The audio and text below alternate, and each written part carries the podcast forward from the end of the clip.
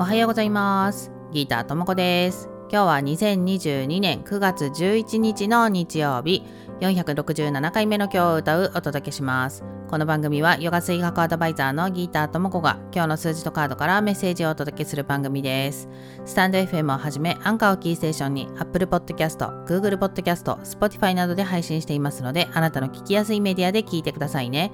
ということで今日のヨガ製学のグローバルデイナンバーは8そして今日引いたカードはバガバットギーターカードのパーパー太く。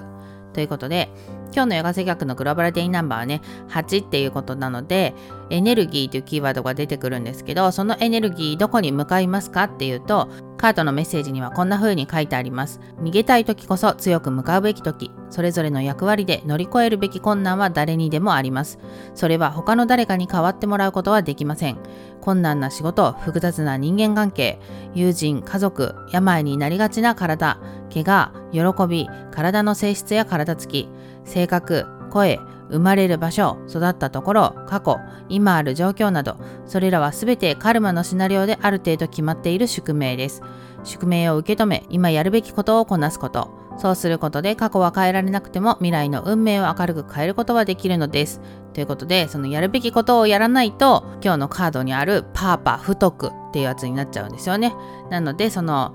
太くはね積まない方がいいんですよ。